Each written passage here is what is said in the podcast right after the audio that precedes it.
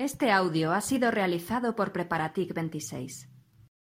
Fecha de actualización 24 de enero de 2018. Resumen. Tema 23. La crisis de la burocracia como sistema de gestión. La adecuación de técnicas del sector privado. El management público y la gobernanza. Hacia la excelencia en las instituciones públicas. 1. Modelos de administración pública. Tres modelos. Ninguno existe en estado puro. 1.1. La burocracia.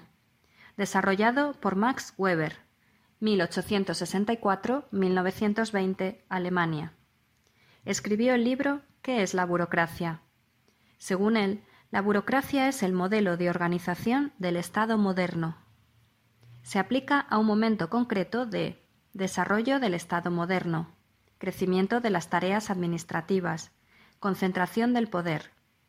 Según él, habría tres tipos de dominación. Tradicional, regentes respetados por su relación con la divinidad.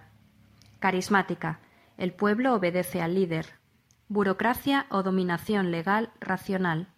Obedece a unas normas y procedimientos legalmente previstos.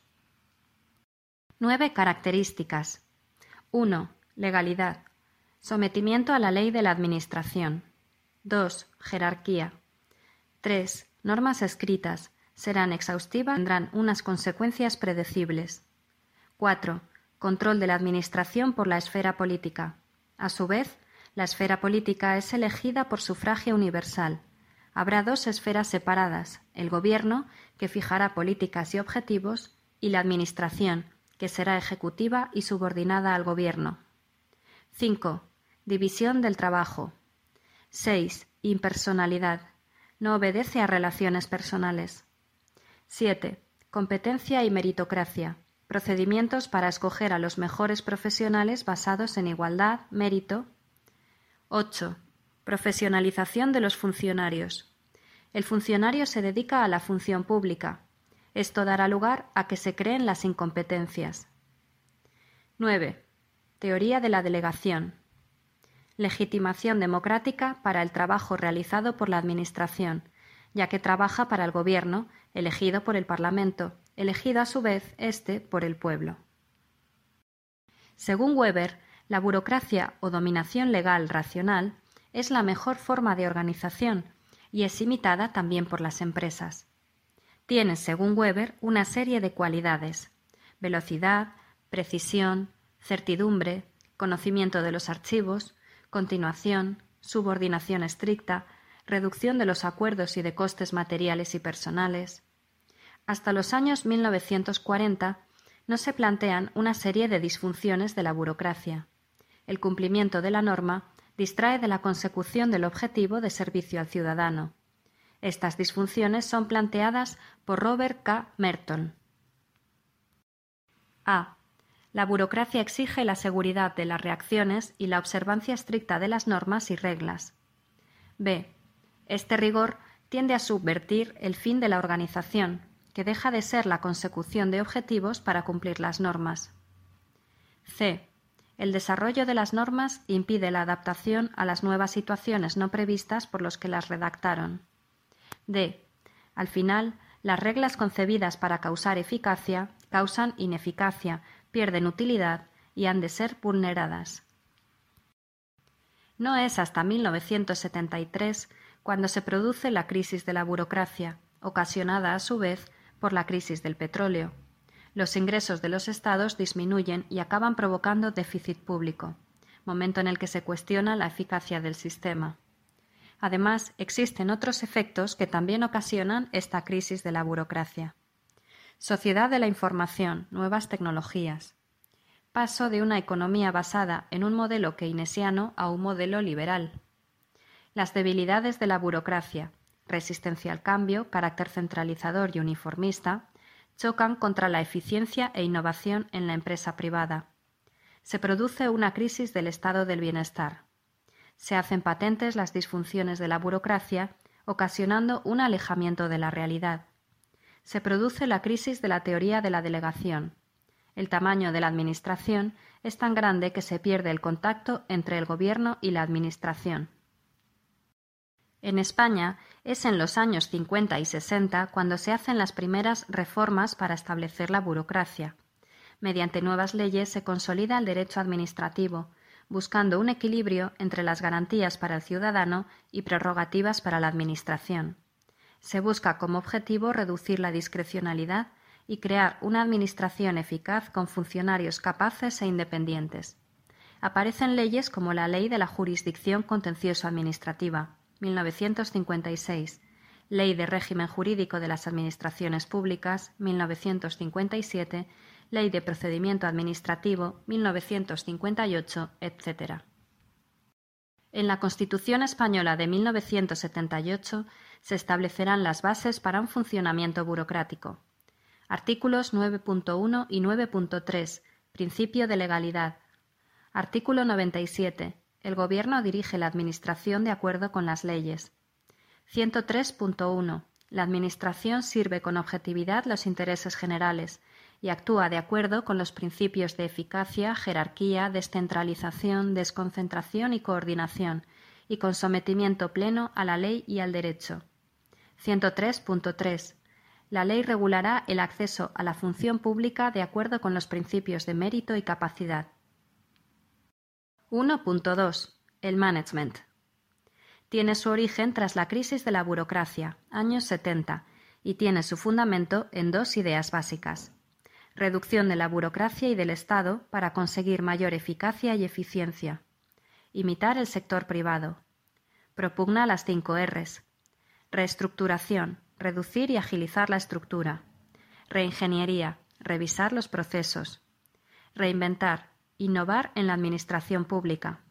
Realineación. Todos alineados con el cambio. Reconceptualización. Cambio del concepto en la cultura administrativa. Centrarse más en los objetivos que en el cumplimiento de la norma. Formas de conseguirlo, según Guy Peters. Orientación a resultados. Autonomía de los gerentes para desarrollar su trabajo. Descentralización en agencias, para agilizar el funcionamiento. Focalización en los productos. Los productos serán los planes. Mayor competencia dentro de la Administración, para ofrecer mejores servicios al ciudadano. Da lugar a una serie de cuestiones controvertidas. Externalización. En ocasiones puede empeorar el servicio, dado que obedecerá exclusivamente al beneficio o incluso resultará ineficaz. Imitación de la empresa privada. Puede ser negativa. Separación entre diseño y ejecución en ocasiones puede ser interesante que los encargados de la ejecución participen en el diseño. En el modelo de gobernanza se desarrollará con más detalle. La función gerencial surgen como consecuencia de la Escuela de Chicago, que a su vez surge tras la crisis de los modelos keynesianos y está relacionada con el management. En la función pública tiene una serie de características. En ellos hay una liberalización de la economía, que pasará a estar basada en la oferta. Incluirá el paso del Estado prestador de servicios a Estado regulador de servicios, donde no presta los servicios directamente, sino que los regula. Aparecen las agencias estatales, que gozarán de independencia para el ejercicio de sus actividades. Según un informe de la OCDE de 1987, implica el paso de administrado a cliente, en referencia al ciudadano. El concepto de cliente cubrirá además más categorías. Puede ser, además de ciudadano, una empresa, ONGs, etc. En el caso de la función privada tendrá también una serie de características. Implica contraprestación económica. Está basado en transacciones individuales. Conlleva una situación de competencia.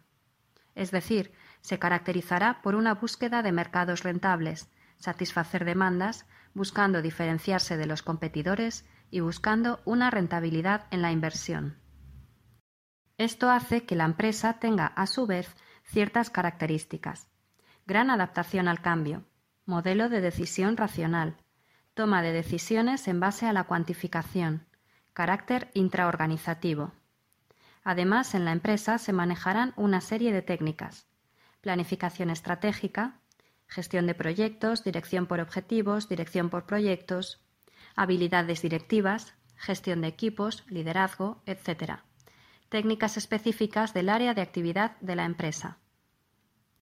Existen, por otro lado, ciertos problemas al modelo del management.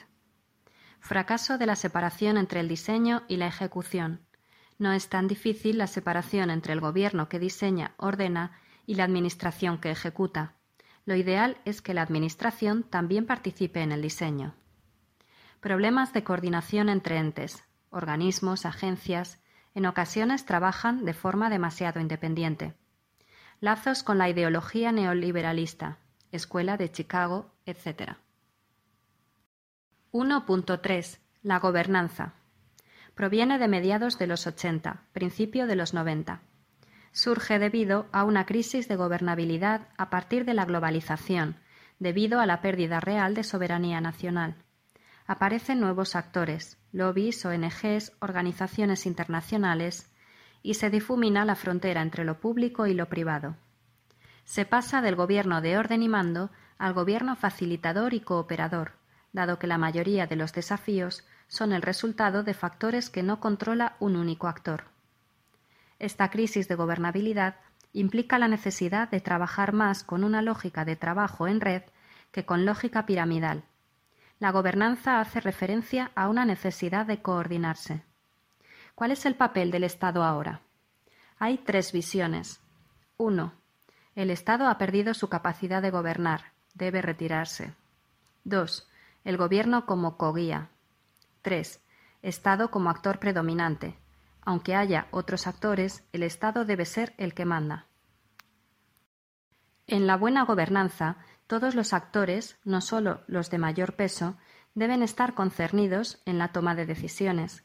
Estos deben estar armados con las condiciones y recursos necesarios para tomar decisiones, el Estado, por su lado, deberá asegurarse que las decisiones se toman. Principios de la buena gobernanza, según el Libro Blanco de la UE 2001. Participación, transparencia, rendición de cuentas, eficacia, coherencia. Una de las filosofías que subyace en el modelo de gobernanza es el paso de la coordinación con el modelo jerárquico a la coordinación con el modelo en redes. Esto, a su vez, se basará en la confianza y la lealtad frente a la jerarquía, burocracia y la competencia, mercados. También se logrará mayor legitimidad y aceptación, menos problemas y menos resistencia al cambio. A largo plazo se reducirán los costes, dado que no será necesario una campaña de comunicación, formación, etc. Estas redes pueden equilibrar los distintos poderes, no solo los lobbies u organizaciones con poder, también los agentes con menos poder o influencia. Una de las críticas es que durante esa negociación es posible que se vayan en contra del interés general, a cambio de mayor aceptación en la política pública.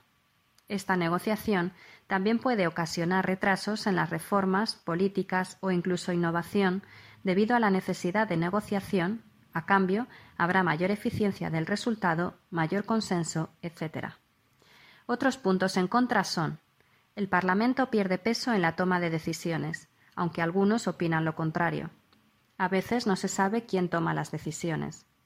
La gobernanza se ha aplicado sobre todo en dos ámbitos. Entidades locales, dado que los actores están claros y son accesibles, también por la información de primera mano disponible en el entorno local. Unión Europea. Funciona mucho en base a redes. 2. Gobierno abierto. Open Government. Es una modalidad de gobernanza que evoluciona mediante la Web 2.0 y la tecnología. Su origen tiene lugar en el discurso de investidura del presidente Obama en 2009. Un nivel de apertura sin precedentes, un sistema de transparencia, de participación, de colaboración que fortalecerá la democracia. Se basa en los siguientes principios. Transparencia. Promueve la rendición de cuentas. Participación mejora la eficacia y la calidad en la toma de decisiones. Colaboración. Incorpora a los ciudadanos a la acción del Gobierno. Ojo, la participación no es lo mismo que la colaboración. La participación está asociada al diseño de la política pública, mientras que la colaboración está asociada a la ejecución de dicha política. En la Alianza para el Gobierno Abierto, además de los principios anteriores, se añaden otros dos. Integridad de los profesionales. Se fomentará dando visibilidad a sus decisores. Importancia del uso de las nuevas tecnologías. Serán muy importantes en el gobierno abierto papel de Internet y las redes sociales, Open Data, RISP. La información del Estado pertenece al dominio público, no a los altos cargos. Ojo, el gobierno abierto no es lo mismo que la e-administración. El primero añade una serie de valores, transparencia, colaboración y participación. Estructura del gobierno abierto. Apertura de datos públicos, RISP. Apertura de procesos y uso de la web 2.0. Herramientas del gobierno abierto. Ley y web de transparencia. Web RISP. Sondeos, encuestas, wikis, documentos comentables. Crowdsourcing. Consiste en externalizar una decisión a la sociedad civil, por ejemplo, elegir un himno, un logo. Grupos de trabajo. Crowdfunding. Por ejemplo, comprar un cuadro para un museo con micromecenazgo. Presupuestos participativos. Open Data. Datos disponibles de forma libre y sin restricciones de copyright. Devolver a los ciudadanos sus propios datos. Permitirá promover la innovación usando datos públicos. Facilitará también la rendición de cuentas. Características. Disponibilidad y accesibilidad. Internet. Reutilización y distribución. Universalidad para el acceso y uso implementación de gobernanza y Open Government en las administraciones públicas, creación de consejos de participación social sobre temas de la mujer, ley y web de transparencia, publicidad activa, creación del Consejo de Transparencia y Buen Gobierno, RISP y www.datos.gov.es. 3. Hacia la excelencia en el sector público. El objetivo es tener en cuenta a los usuarios de los servicios que prestan las administraciones públicas. Deben tener en cuenta al ciudadano en todas sus actuaciones. Modelos. Modelo ISO, válido para cualquier tipo de organización, poco uso en las administraciones públicas. EFQM. Viene de la empresa privada heredando características del management, desarrollada por la EFQM, European Foundation for Quality Management, organización creada en 1988 por los presidentes de empresas europeas y con el apoyo de la Comisión Europea.